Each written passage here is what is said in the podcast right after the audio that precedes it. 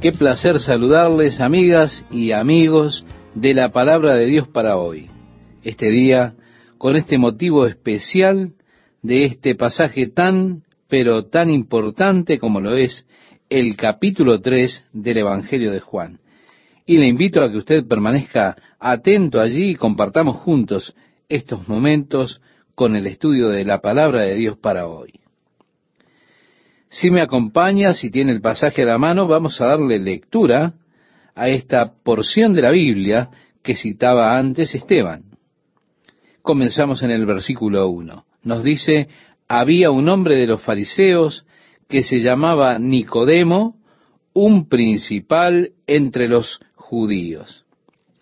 Nosotros sabemos algunas cosas acerca de Nicodemo sabemos que él debía ser un hombre con mucho dinero, porque él fue junto con José de Arimatea para pedir el cuerpo de Jesús y embalsamarlo luego de la crucifixión. ¿Recuerda?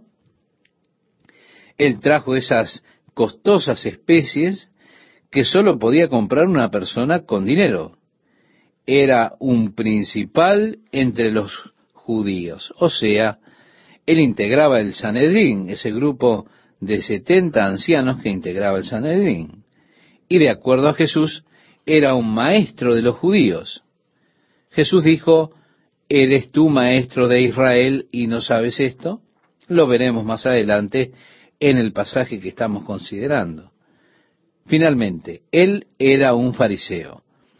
Los fariseos eran unos seis mil hombres que dedicaban sus vidas a guardar la ley de Moisés ellos reconocían que los primeros cinco libros del Antiguo Testamento, esos eran la inspiración de Dios para el hombre.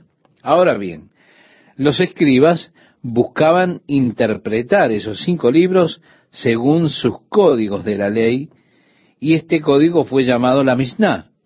Por ejemplo, la ley dice, acuérdate del día de reposo para santificarlo, pero en la Mishnah habían 24 capítulos escritos para detallar el significado de esto. Dios lo dijo muy simple. Él dijo solamente, acuérdate del día de reposo para santificarlo. Y en seis días tú debes hacer tu labor, pero al séptimo día debes descansar y no hacer ninguna labor ese día. Pero a ellos les llevó 24 capítulos para constituir un significado y cuáles eran las limitaciones y demás. Eso era llamado la Mishnah. Los fariseos pretendían guardar toda la Mishnah, la ley codificada o las explicaciones escritas en los códigos de la ley. Pero por encima de la Mishnah, ellos escribieron el Talmud. ¿Qué era el Talmud? Era un comentario de la Mishnah. Y así el tema se extendió cada vez más. Ahora, el fariseo era quien buscaba y su principal propósito era guardar el código de la ley. Nicodemo, un fariseo, era un principal entre los judíos. Este, dice la Biblia, vino a Jesús de noche. Si había alguien que le había ido bien con las obras y la ley, ese era Nicodemo. A pesar de que era un fariseo, un principal entre los judíos, un maestro, él fue atraído por Jesús. Tal vez algo parecido a lo que ocurrió con aquel joven que vino a Jesús, ¿recuerda? Y se arrodilló ante él y le dijo, Maestro bueno, ¿qué debo hacer para heredar la vida eterna?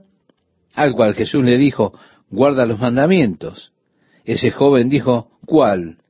Y bueno, cuando Jesús le mencionó los mandamientos, ese joven dijo, todo esto lo he guardado desde mi juventud, ¿qué más me falta? Había una comprensión de que sólo con guardar la ley no era suficiente. Tenía que haber algo más. Evidentemente Nicodemo tenía la misma percepción.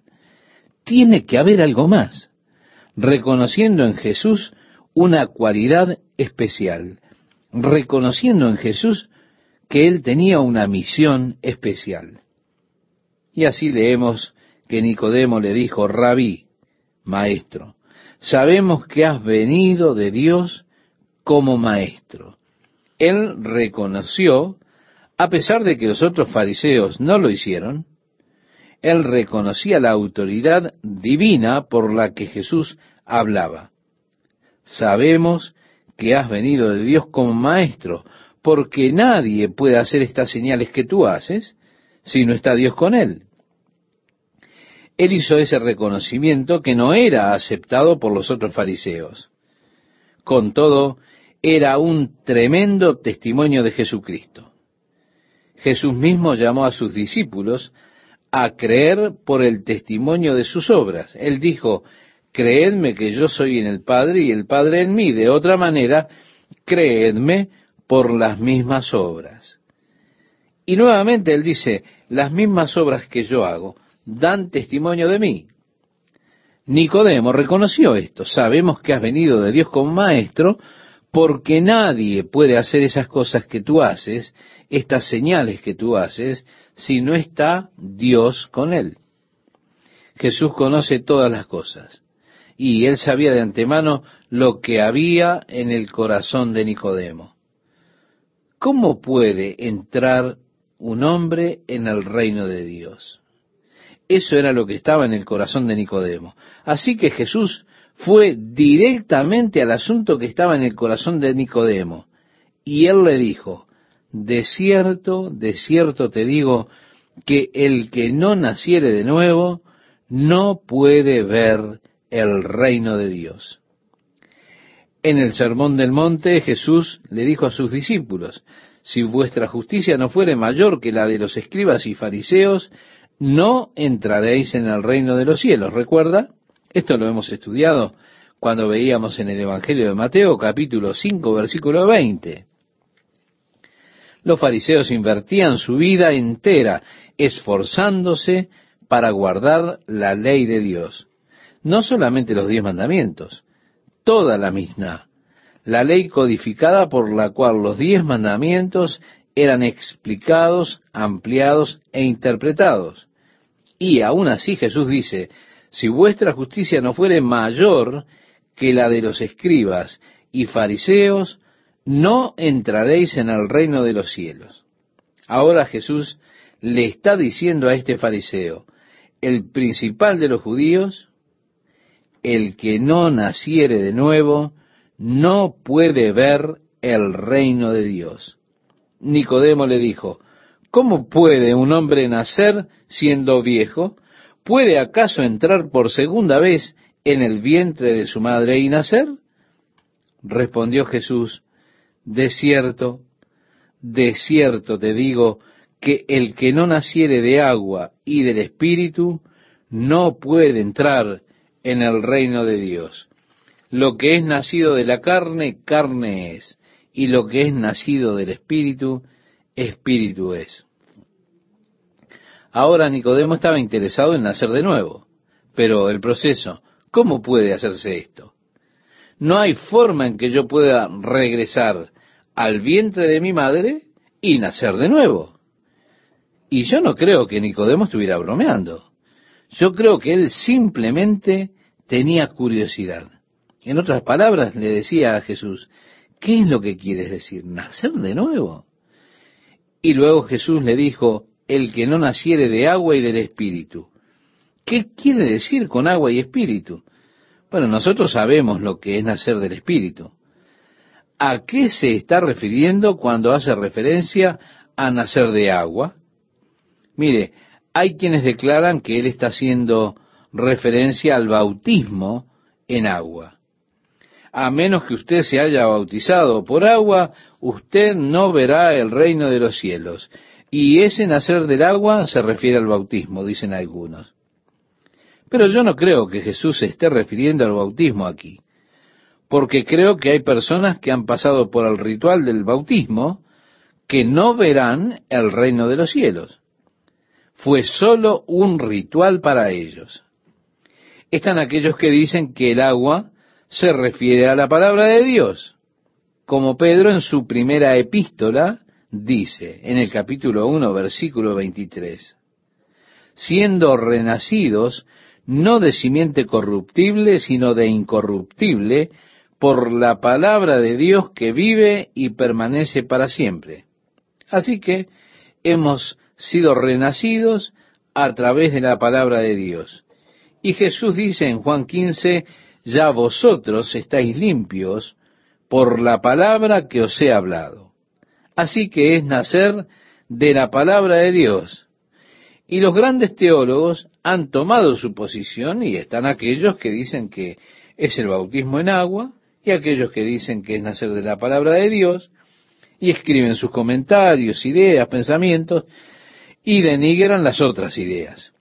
Pero pareciera para mí que nacer de agua podría ser una referencia a nuestro nacimiento natural. Cuando el feto está en la bolsa, siendo protegido en esa bolsa, y luego el agua sale o se rompe la bolsa y el niño nace. Ser nacido de agua se refería al nacimiento natural, porque en el contexto luego Jesús dice, lo que es nacido de la carne, carne es, y lo que es nacido del espíritu, espíritu es. Y así, Él está hablando acerca de los dos nacimientos, nacer de agua y nacer del espíritu. Y el nacimiento del espíritu se está refiriendo al nuevo nacimiento, el nacimiento espiritual que tenemos y donde el nacimiento de agua se refería al nacimiento carnal. Ahora, no es mi intención dar argumentos para esta posición. Si usted quiere creer que se refiere al bautismo por inmersión, bien. Si usted quiere creer que se refiere a nacer por la palabra de Dios, muy bien. Y si usted quiere creer que es nacer de la carne, bien también. Usted puede tomar cualquier posición que desee. Eso no alterará su relación con Dios. Pero están aquellas posiciones que las personas toman y a veces se ponen a argumentar con ellas, pero créame, yo no entro en argumentos. Nosotros sabemos que lo que es nacido de la carne es carne. Usted nació una vez, naturalmente usted nació de la carne. Usted no es un hijo de Dios por el nacimiento natural. Usted es un hijo de Dios por el nacimiento espiritual. El apóstol Pablo, hablando acerca de su vida antes de conocer a Cristo, dijo, y Él os dio vida a vosotros cuando estabais muertos en vuestros delitos y pecados, en los cuales anduvisteis en otro tiempo siguiendo la corriente de este mundo, conforme al príncipe de la potestad del aire, el espíritu que ahora opera en los hijos de desobediencia entre los cuales también todos nosotros vivimos en otro tiempo en los deseos de nuestra carne, haciendo la voluntad de la carne y de los pensamientos, y éramos, por naturaleza, hijos de ira. No hijos de Dios, estimado oyente, hijos de ira. Así que Jesús le dijo a Nicodemo, no te maravilles de que te dije, os es necesario nacer de nuevo. La palabra necesario es una de esas palabras a la que usted debe prestar atención porque allí se llega al corazón del asunto cuando una persona dice, me es necesario. Cuando Dios dice, te es necesario, o tú debes, es algo a lo que usted debe prestar especial atención. Y él dijo, es necesario nacer de nuevo. No hay nadie que vaya a entrar en el reino de los cielos sin haber nacido de nuevo. Él está hablando acerca de que si usted quiere entrar en el reino de los cielos, entonces usted debe nacer de nuevo para ello. Usted no puede llegar al reino de los cielos sin haber nacido de nuevo y permítame que sea reiterativo en esto. El imperativo de Dios para todo hombre que entre en el reino es el nacimiento espiritual. Usted debe nacer por segunda vez, nacer del Espíritu de Dios. En el versículo 8 leemos, el viento sopla de donde quiere y oyes su sonido, mas ni sabes de dónde viene ni a dónde va. Así es todo aquel que es nacido del Espíritu. Está ese obrar misterioso del Espíritu de Dios en nuestras vidas. Ese obrar que nosotros no podemos comprender completamente. Nosotros solo lo percibimos, lo conocemos. Podemos ver los efectos de ese obrar.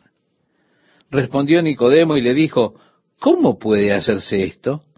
Él hizo dos preguntas. La primera, ¿cómo puede un hombre nacer de nuevo?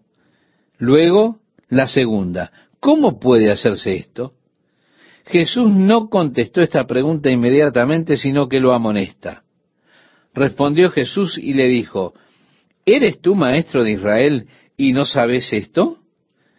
De cierto, de cierto te digo que lo que sabemos hablamos y lo que hemos visto testificamos y no recibís nuestro testimonio.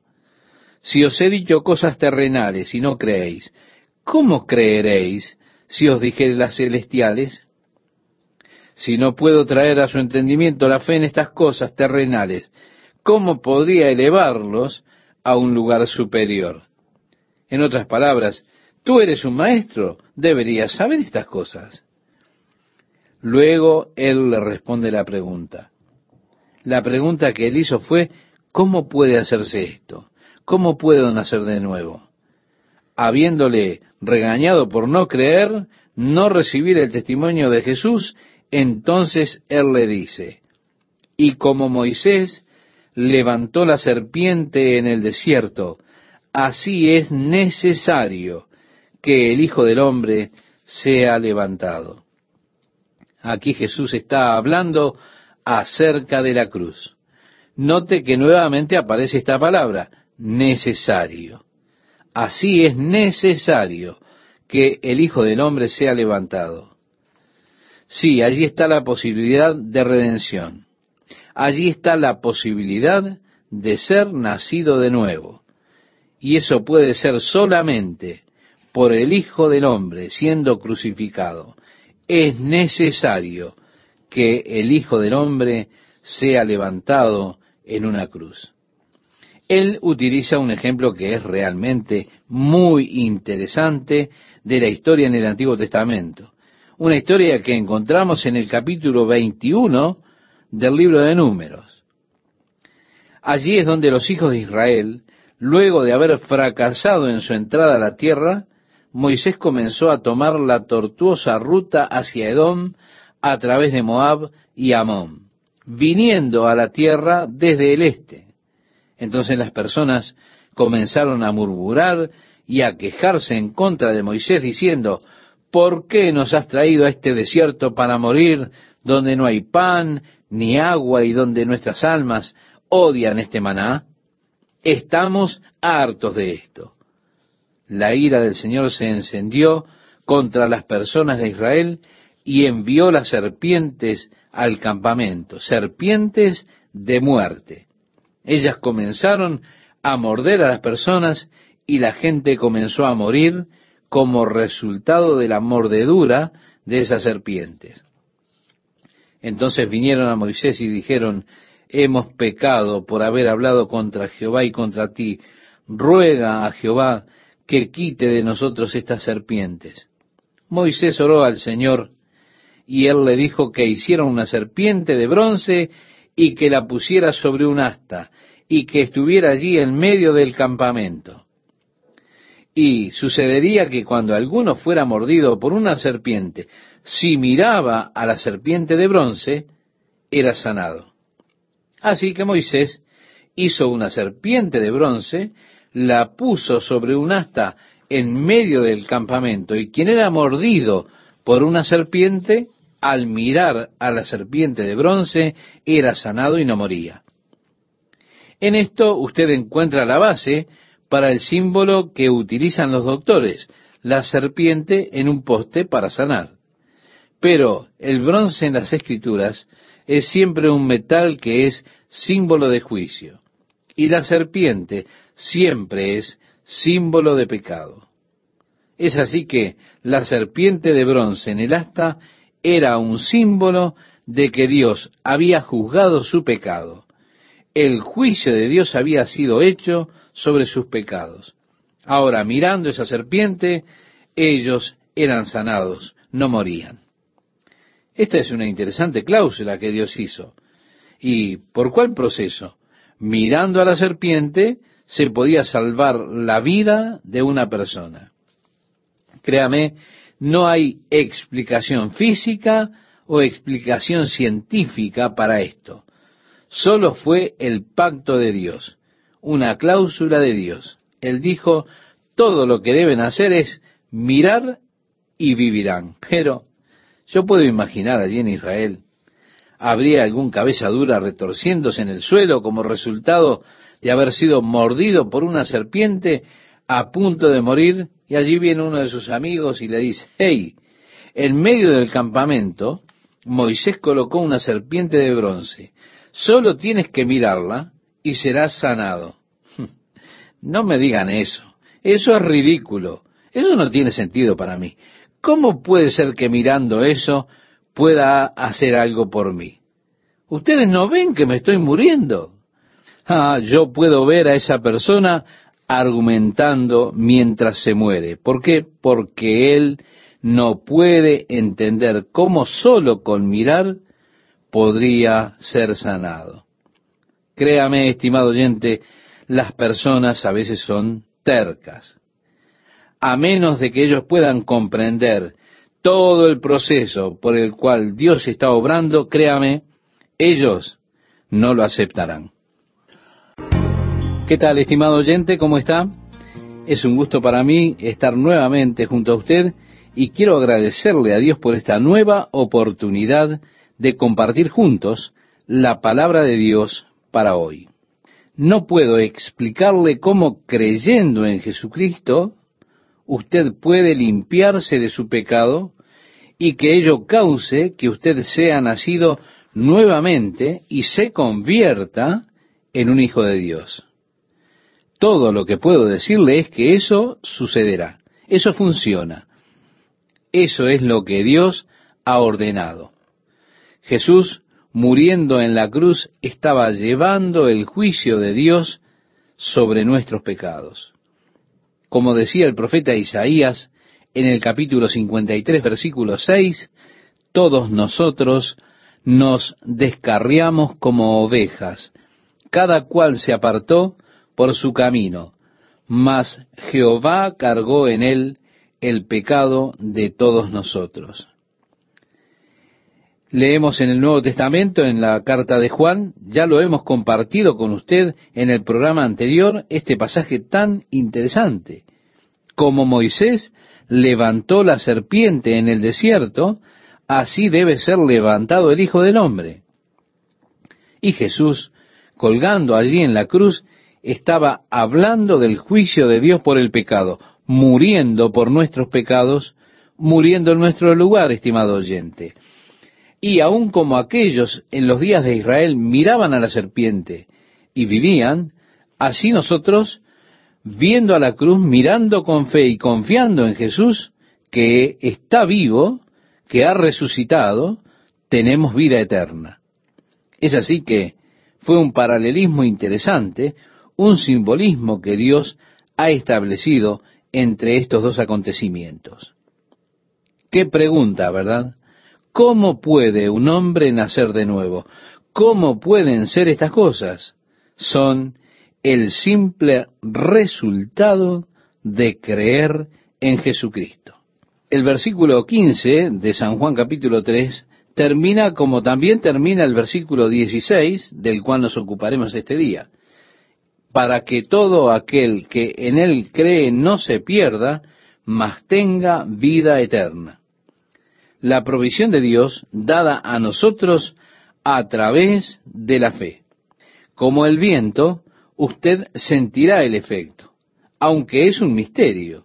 Usted no puede decir de dónde viene o hacia dónde va. Así es el hombre que es nacido del Espíritu. El proceso es del Espíritu de Dios. No podemos entenderlo, simplemente sabemos que existe. Pero reiteramos, ¿qué preguntas las que hizo Nicodemo? ¿Cómo puede un hombre nacer de nuevo? ¿Cómo se dan esas cosas? Y aquí viene este pasaje que es el corazón de la Biblia. Porque de tal manera amó Dios al mundo que ha dado a su Hijo unigénito para que todo aquel que en él cree no se pierda, mas tenga vida eterna. Ve, estimado oyente, nuevamente la clave es creer en Jesús. Esa es la provisión que Dios ha hecho para aquellos que han de nacer de nuevo. Creer en Él, esa es la clave. Jesús prosiguió declarándole a Nicodemo, porque no envió Dios a su Hijo al mundo para condenar al mundo, sino para que el mundo sea salvo por él. No sé por qué, siempre parece que presentamos a Cristo como condenándonos. Bueno, pienso que es porque somos culpables todo el tiempo, pero siempre estamos pensando en Él con esa postura de condenando. El apóstol Pablo preguntó la pregunta retórica de Romanos capítulo 8. ¿Quién es el que condena?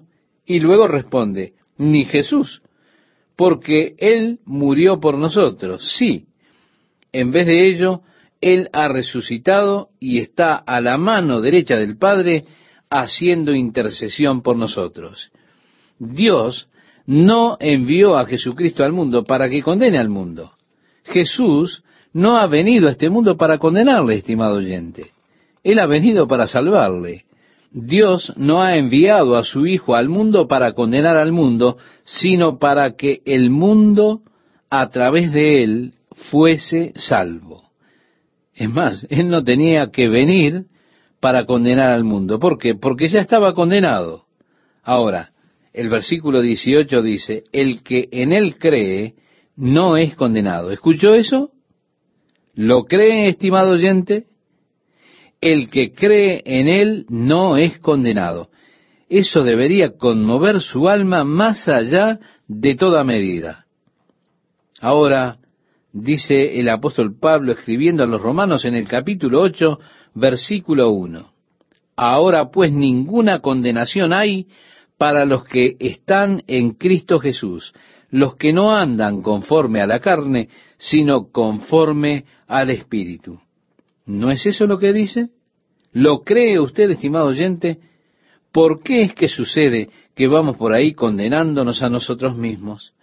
¿Por qué es que vamos por ahí sintiéndonos tan derrotados, desanimados? cuando no hay ahora, por lo tanto, ninguna condenación para los que están en Cristo? Porque el que cree en Él no es condenado. Sin embargo, dice, pero el que no cree ya ha sido condenado, porque no ha creído en el nombre del unigénito Hijo de Dios. Podemos preguntarnos, ¿cuál es su nombre? Su nombre es Yeshua, el Señor es salvación. Jesús vino a salvar. ¿Qué es lo que su nombre implica? ¿Recuerda lo que le anunció el ángel a José?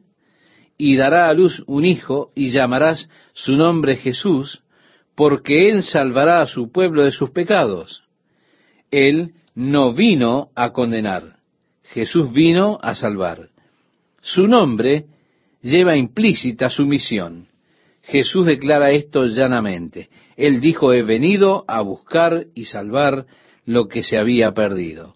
Eso usted lo puede encontrar en el Evangelio que estudiamos con anterioridad, en Lucas capítulo 19, versículo 10. Ahora, el que no cree ya ha sido condenado, porque no ha creído en el nombre del unigénito Hijo de Dios. Quizá usted se pregunta, ¿qué es la condenación? La Biblia lo dice allí en el versículo 19 de Juan, capítulo 3. Y esta es la condenación, que la luz vino al mundo y los hombres amaron más las tinieblas que la luz, porque sus obras eran malas. Porque todo aquel que hace lo malo aborrece la luz y no viene a la luz, para que sus obras no sean reprendidas. Mas el que practica la verdad viene a la luz, para que sea manifiesto que sus obras son hechas en Dios. ¿Qué es la condenación? Que los hombres no vengan a la luz. Ahora, Dios nos libre. Pero si usted en el futuro, si usted se para con esa multitud en Apocalipsis capítulo 20, ante el gran trono blanco del juicio de Dios, y los libros serán abiertos, y usted está para ser juzgado de las cosas escritas en esos libros. Cuando usted finalmente sea llamado por su nombre y tenga que comparecer delante de Dios, desnudo, abierto, y Dios abrirá los libros, y el dictamen se hará en contra suya, habrá solo un cargo.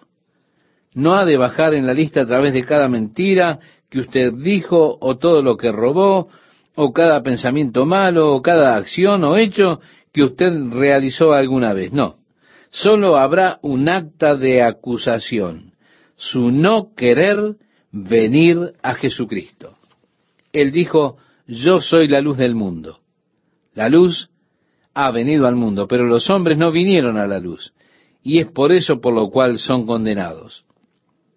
El que cree no es condenado, mas el que no cree ya es condenado.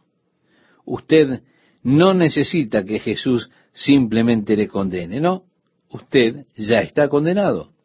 Él no vino para condenarle a usted, Él no necesita condenarle a usted. Usted ya está condenado.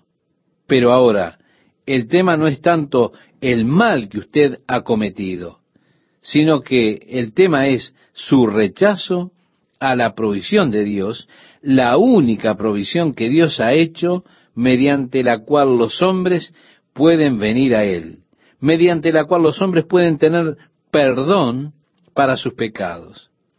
Así que allí solo habrá un acta de acusación en contra del hombre. Jesús dijo, cuando el Espíritu Santo venga, Él convencerá al mundo de pecado, de justicia y de juicio. De pecado por cuanto no creyeron en mí. ¿Lo ve? Ese es el único pecado por el cual condenará su alma. Cualquier otra cosa que usted haga es perdonada. Cristo murió por los pecados del mundo. Dios cargó en él las iniquidades de todos.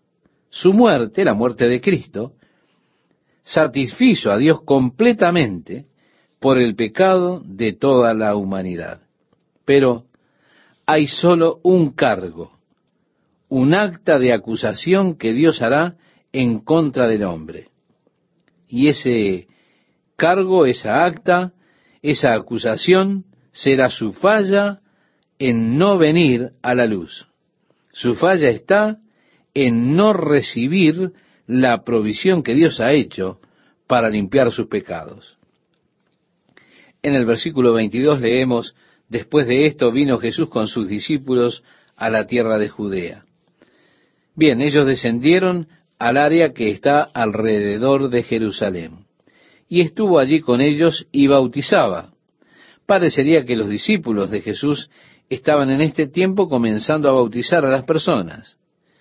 Dice el versículo 23, Juan bautizaba también en Enón, junto a Salín, porque había allí muchas aguas, y venían y eran bautizados, porque Juan no había sido aún encarcelado.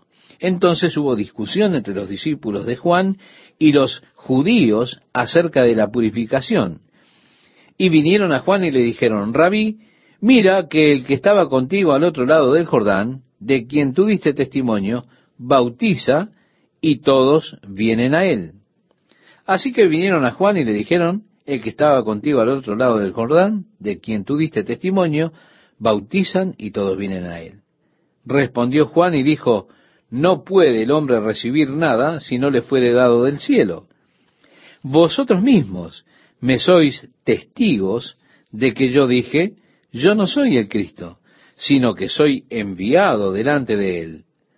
El que tiene la esposa es el esposo, mas el amigo del esposo que está a su lado y le oye, se goza grandemente de la voz del esposo. Así pues, este mi gozo está cumplido es necesario que Él crezca, pero que yo mengüe. Qué hermosa humildad la de Juan al tomar este lugar. Él dijo, ustedes son testigos de que he testimoniado de él. Ahora, miren, él es el novio. Yo soy solo un amigo. Soy el amigo de él. Es el novio el que toma a la novia. Pero su amigo se regocija cuando lo escucha a él. Y en este punto me regocijo porque en la voz del novio y mi gozo por lo tanto está cumplido. ¿Cómo? Al traerle honor y gloria a Jesús. Él dijo, es necesario que Él crezca y que yo mengüe. Así que sería bueno que digamos todos de esta misma manera. Si me acompaña, estimado oyente, vamos a seguir la lectura en el capítulo 3 de Juan, versículos 31 y 32. El que de arriba viene es sobre todos. El que es de la tierra es terrenal y cosas terrenales habla. El que viene del cielo es sobre todos. Y lo que vio y oyó, esto testifica y nadie recibe su testimonio. Esto es más o menos lo que Jesús le dijo a Nicodemo. Si os he dicho cosas terrenales y no creéis, ¿cómo creeréis si os dijere las celestiales? Nadie subió al cielo sino el que descendió del cielo, el Hijo del Hombre que está en el cielo. Así que él habla de Jesús descendiendo del cielo, pero ningún hombre recibe su testimonio. El versículo 33 nos dice, el que recibe su testimonio, éste atestigua que Dios es veraz. Cuando usted recibe el testimonio de Jesucristo, hay una especie de sello, un sello que se pone en su corazón. Usted sabe que es verdad. El Espíritu de Dios ha dado testimonio a mi propio corazón acerca de la verdad de Dios. Hay cosas que simplemente sé que son verdad. Quizá usted dice, ¿cómo sabe que son verdad? Mire, simplemente lo sé. ¿Por qué? Porque está ese sello, el Espíritu que da testimonio de la verdad. Y usted simplemente lo sabe. Es el término oeidos en griego. Simplemente hace referencia al conocimiento intuitivo. El versículo 34 nos dice, porque el que Dios envió, las palabras de Dios habla, pues Dios no da el Espíritu por medida. Pero la plenitud del Espíritu habita en Jesucristo, no en parte, sino plenamente, estimado oyente. Si me acompaña la lectura, ahora seguimos leyendo el versículo 35. Dice, el Padre ama al Hijo y todas las cosas ha entregado en su mano. El que cree en el Hijo tiene vida eterna, pero el que rehúsa creer en el Hijo no verá la vida, sino que la ira de Dios está sobre él. Así que este es el testimonio final de Juan el Bautista en cuanto a Jesucristo. El que cree en el Hijo tiene vida eterna. Pero si usted no cree, no tiene vida eterna. No ha visto la vida, sino por el contrario, la ira de Dios está sobre usted. Comenzamos el capítulo 4 y en el versículo 1 nos dice, cuando pues el Señor entendió que los fariseos habían oído decir, Jesús hace y bautiza más discípulos que Juan, aunque Jesús no bautizaba sino sus discípulos. Esto puede significar una de dos cosas. Jesús no bautizó, pero sus discípulos sí. O él solamente bautizaba a sus discípulos. O no bautizaba a ninguno y eran solo sus discípulos quienes bautizaban. Así que tiene una elección que hacer aquí, estimado oyente. Elija como usted le guste. Pero cuando Jesús oyó que los fariseos habían oído estas cosas, salió de Judea. Los fariseos habían oído ahora que él estaba bautizando aún más discípulos que Juan. Así que dejaron el área de Judea, el área cerca de Jerusalén, donde muchos fariseos pasaban el rato. Y nos dice que se fue otra vez a Galilea. Es decir, desde Judea se fue a Galilea y le era necesario pasar por Samaria, nos dice el versículo 4. ¿Por qué? Porque Samaria está precisamente entre Judea, Jerusalén y Galilea. El área de Samaria está entre estas dos, por la parte del medio del país. Ahora bien, como leemos a partir del versículo 5, yo le invito a que me acompañe en esta porción de la escritura un tanto extensa, pero que eh, va a dar lugar a nuestro comentario después. Dice, vino pues a una ciudad de Samaria llamada Sicar, junto a la heredad que Jacob dio a su hijo José. Y estaba allí el pozo de Jacob. Entonces Jesús, cansado del camino, se sentó así junto al pozo. Era como la hora sexta. Vino una mujer de Samaria a sacar agua, y Jesús le dijo, dame de beber. Pues sus discípulos habían ido a la ciudad a comprar de comer. La mujer samaritana le dijo, ¿cómo tú siendo judío me pides a mí de beber que soy mujer samaritana? Porque judíos y samaritanos no se tratan entre sí. Respondió Jesús y le dijo, si conocieras el don de Dios, ¿y quién es el que te dice, dame de beber? Tú le pedirías y él te daría agua viva. La mujer le dijo, Señor, no tienes con qué sacarla y el pozo es hondo. ¿De dónde, pues, tienes el agua viva? ¿Acaso eres tú mayor que nuestro padre Jacob, que nos dio este pozo del cual bebieron él, sus hijos y sus ganados? Respondió Jesús y le dijo, Cualquiera que bebiere de esta agua volverá a tener sed, mas el que bebiere del agua que yo le daré no tendrá sed jamás, sino que el agua que yo le daré será en él una fuente de agua que salte para vida eterna. La mujer le dijo, Señor, dame esa agua, para que no tenga yo sed, ni venga aquí a sacarla. A estas alturas, esta mujer está siendo más respondona con Jesús, un poco impertinente, tal vez bonita. Ella es una mujer no muy justa, digamos. De hecho, es de un carácter moral bajo. Es probablemente muy bien conocida en Siquén. ¿Por qué? Por su pasado que no era muy ilustre. Ella tiene una mala reputación. Es probablemente conocida como alguien coqueta y disponible. Probablemente esta clase que es bastante sabia mundanamente y capacitada para manejar a los hombres bastante bien. Es de ese tipo para quien cada hombre es una especie de desafío para ella. Así que cuando vino a sacar agua y vio a esta persona allí, y él le dijo a ella, ¿me darás de beber? Más que simplemente obligarla y darle a él un sorbo sin decir nada, ella tenía que abrir su boca y preguntarle, ¿cómo tú siendo judío me pides a mí de beber? Eres un judío y yo soy samaritana y se supone que no tengamos trato el uno con el otro. Jesús dijo, si conocieras el don de Dios y quién es el que te dice, dame de beber, tú le pedirías y él te daría agua viva. Ahora, estoy seguro que sus motivos al hablarle a Jesús en ese momento estaban muy lejos de los motivos de Jesús. Pero ella continuó al decir, ¿por qué te pediría a ti de beber? Ese pozo es profundo y tú no tienes nada para sacar agua de ahí. ¿Eres tú más grande que Jacob, que nos dio este pozo? Jesús le dijo a ella, todo el que beba de esta agua volverá a tener sed. ¿Qué tal amigos? ¿Cómo están? Seguimos adelante en el estudio de este apasionante Evangelio. Si ya encontró el pasaje y lo tiene a la mano, previo a ello quiero hacer algún comentario y luego compartir con usted la lectura.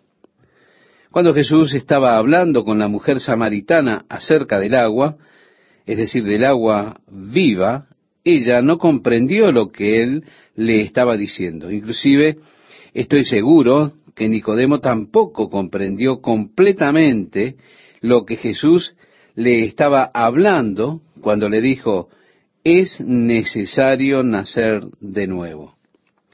Él se hizo la imagen mental de él mismo regresando al vientre de su madre.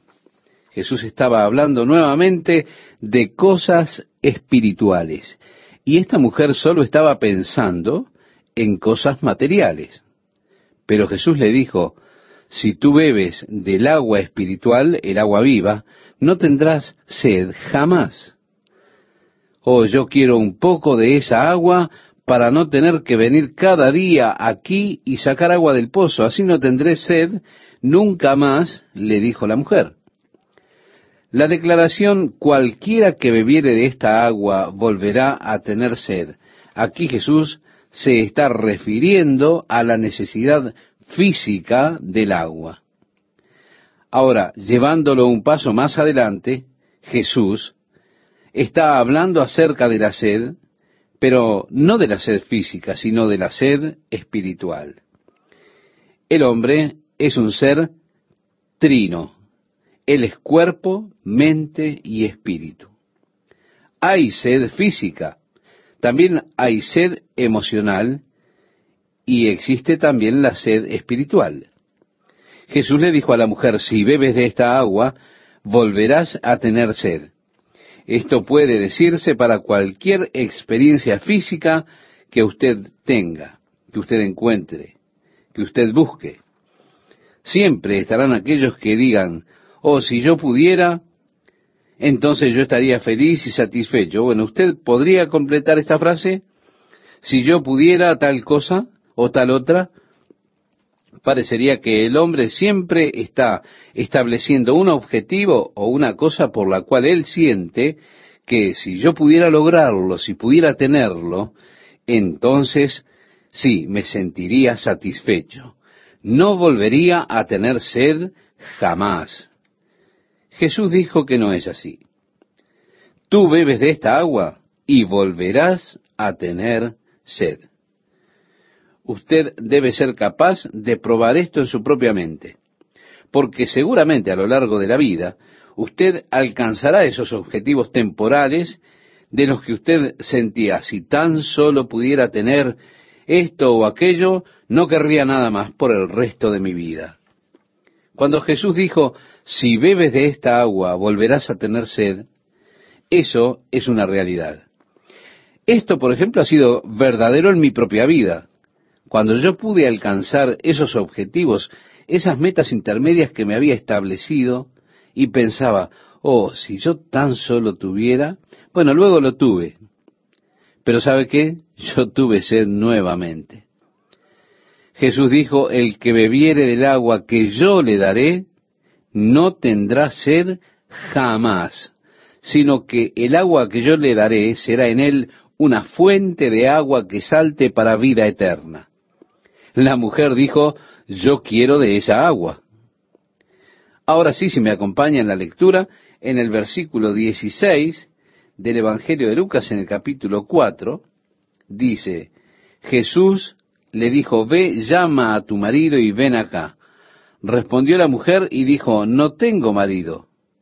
Jesús le dijo, bien has dicho, no tengo marido, porque cinco maridos has tenido, y el que ahora tienes no es tu marido. Esto has dicho con verdad. Yo quiero que usted note, estimado oyente, el cambio total de su actitud. Ahora su máscara había sido quitada. Muchas personas andan por ahí bajo sus máscaras. Ellos tienen un lindo y brillante aspecto exterior. Y dicen, yo puedo solo, yo sé cómo manejarme frente a las personas y no necesito ayuda de nadie.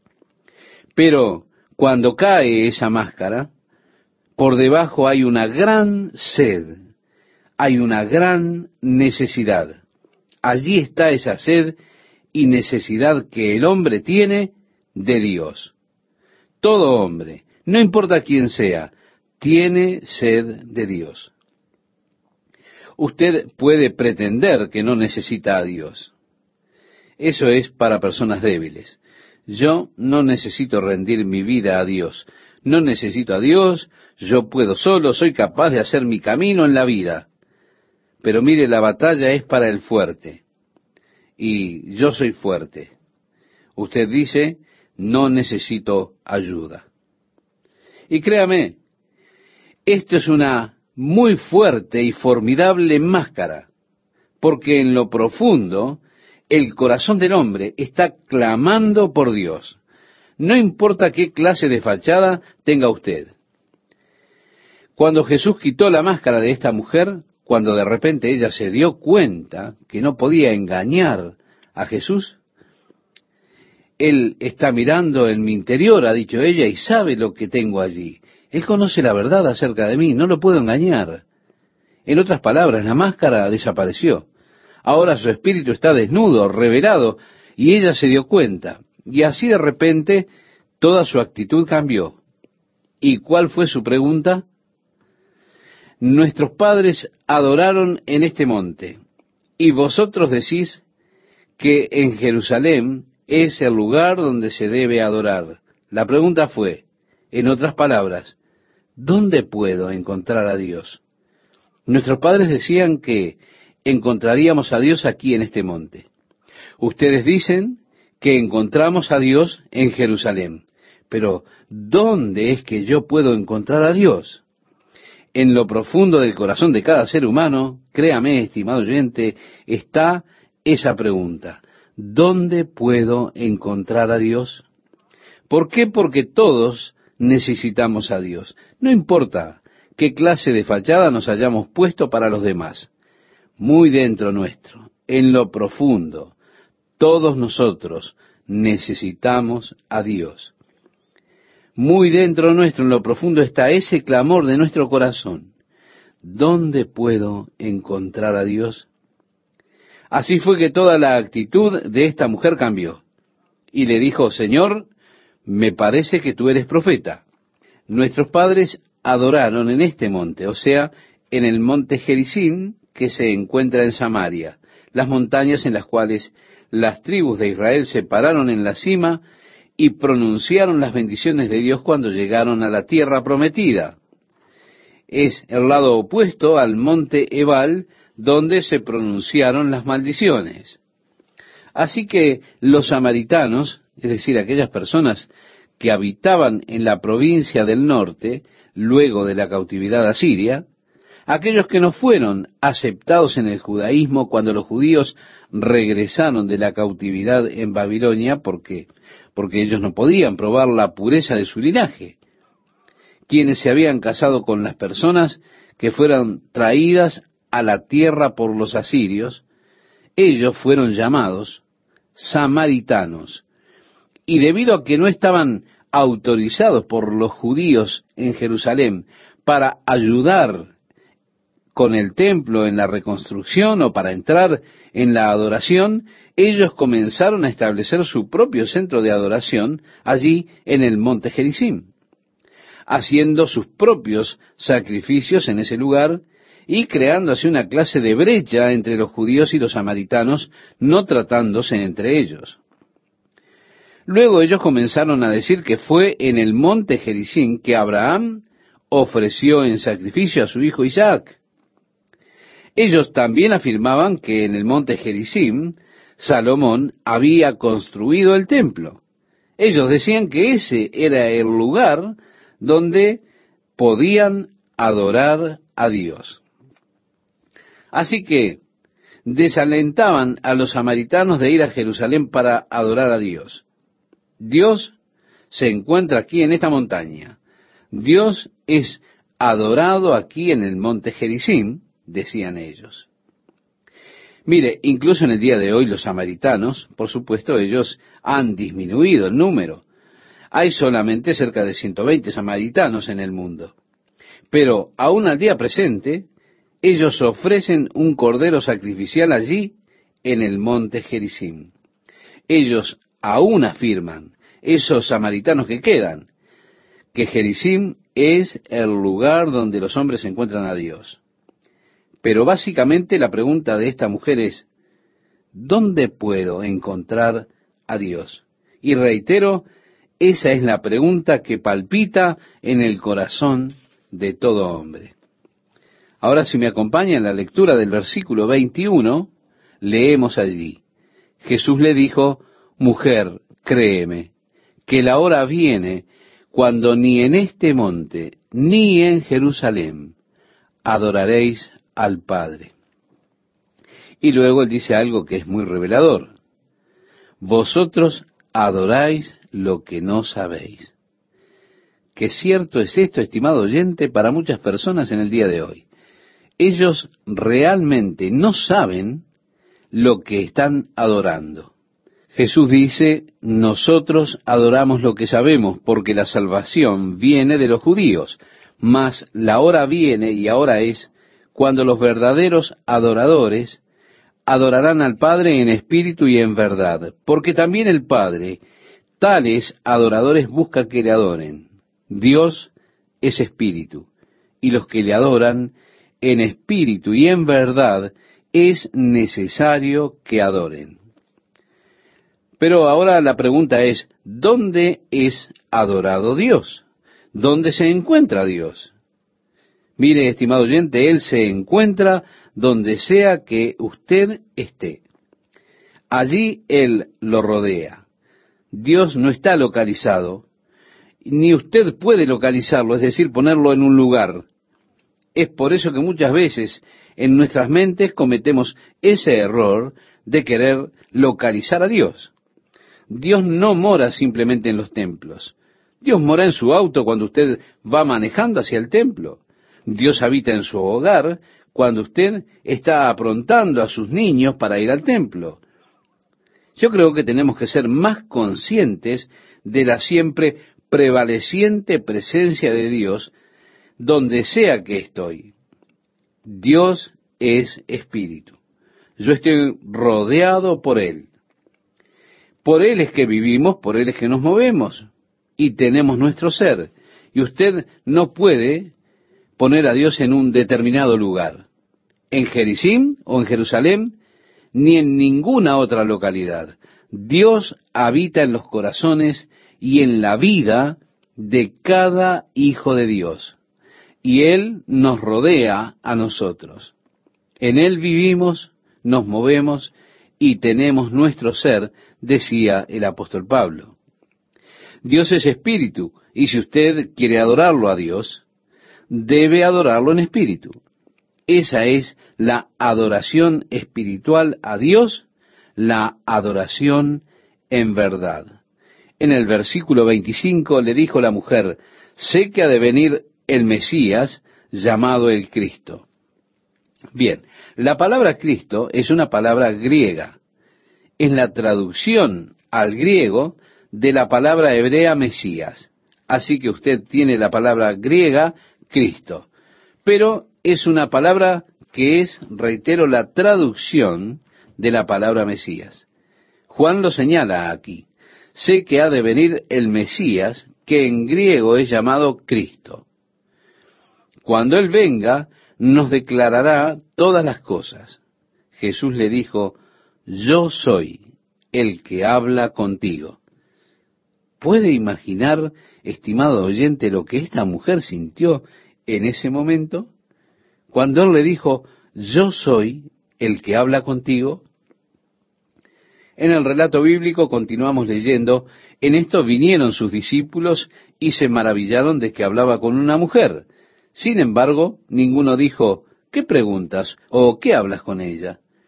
Entonces la mujer dejó su cántaro y fue a la ciudad y dijo a los hombres, Venid, ved a un hombre que me ha dicho todo cuanto he hecho. ¿No será este el Cristo? Entonces salieron de la ciudad y vinieron a él. Entre tanto, los discípulos le rogaban diciendo, Rabí, come. Él les dijo, yo tengo una comida que comer, que vosotros no sabéis. Entonces los discípulos decían unos a otros, ¿le habrá traído alguien de comer? Jesús les dijo, mi comida es que haga la voluntad del que me envió y que acabe su obra. Una frase interesante, ¿verdad? Que acabe su obra. ¿Qué obra? La obra de redención, pues aún no estaba terminada. Más adelante, en la cruz, Jesús diría, consumado es.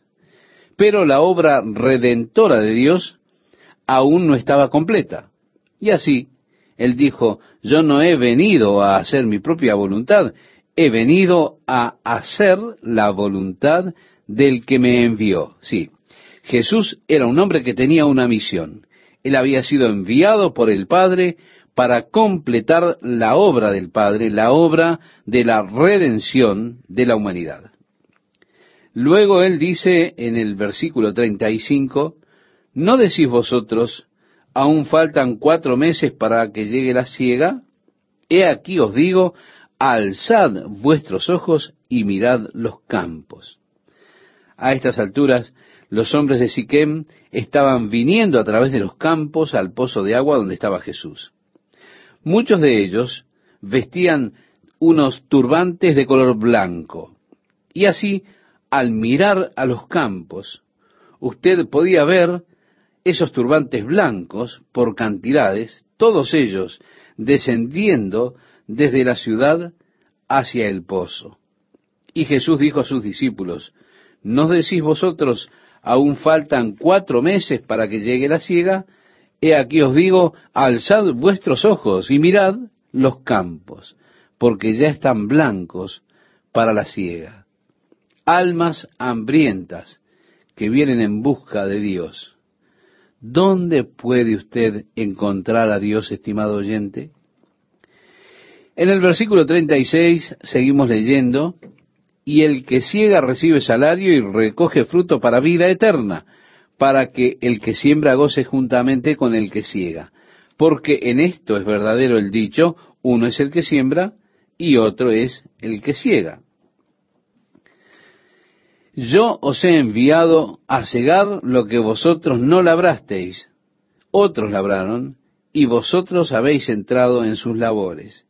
Y muchos de los samaritanos de aquella ciudad creyeron en él por la palabra de la mujer que daba testimonio diciendo, me dijo todo lo que he hecho. Entonces vinieron los samaritanos a él y le rogaron que se quedase con ellos, y se quedó allí dos días. Y creyeron muchos más por la palabra de él, y decían a la mujer, ya no creemos solamente por tu dicho, porque nosotros mismos hemos oído y sabemos que verdaderamente este es el Salvador del mundo, el Cristo. Dos días después salió de allí y fue a Galilea, porque Jesús mismo dio testimonio de que el profeta no tiene honra en su propia tierra. Cuando vino a Galilea, los galileos le recibieron, habiendo visto todas las cosas que había hecho en Jerusalén en la fiesta, porque también ellos habían ido a la fiesta. Vino pues Jesús otra vez a Caná de Galilea. Caná era una pequeña villa en el valle cuando se viene de Nazaret, está allí sobre la cima de la colina.